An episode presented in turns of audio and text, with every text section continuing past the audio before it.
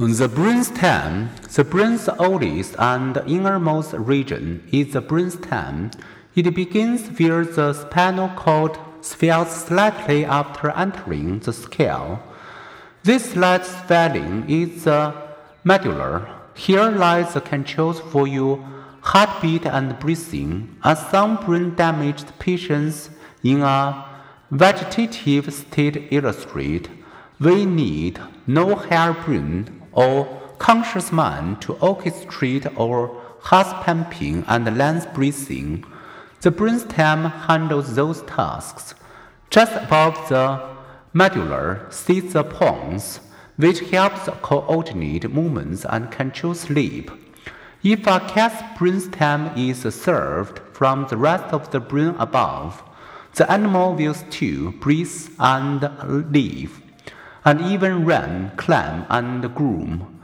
But cut off from the brain's higher regions, it won't purposefully run or climb to get food.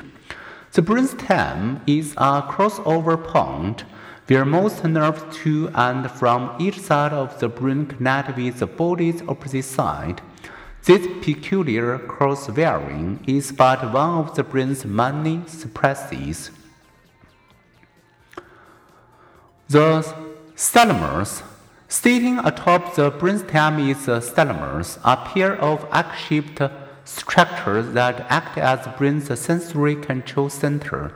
The thalamus received information from all the senses except smell and routes it to the higher brain regions that deal with seeing, hearing, tasting, and touching. The thalamus also receives some of the brain replies, which it then directs to the medulla and to the cerebellum. Think of the thalamus as being to sensory information what London is to England's trains, a hub through which traffic passes en route to various destinations.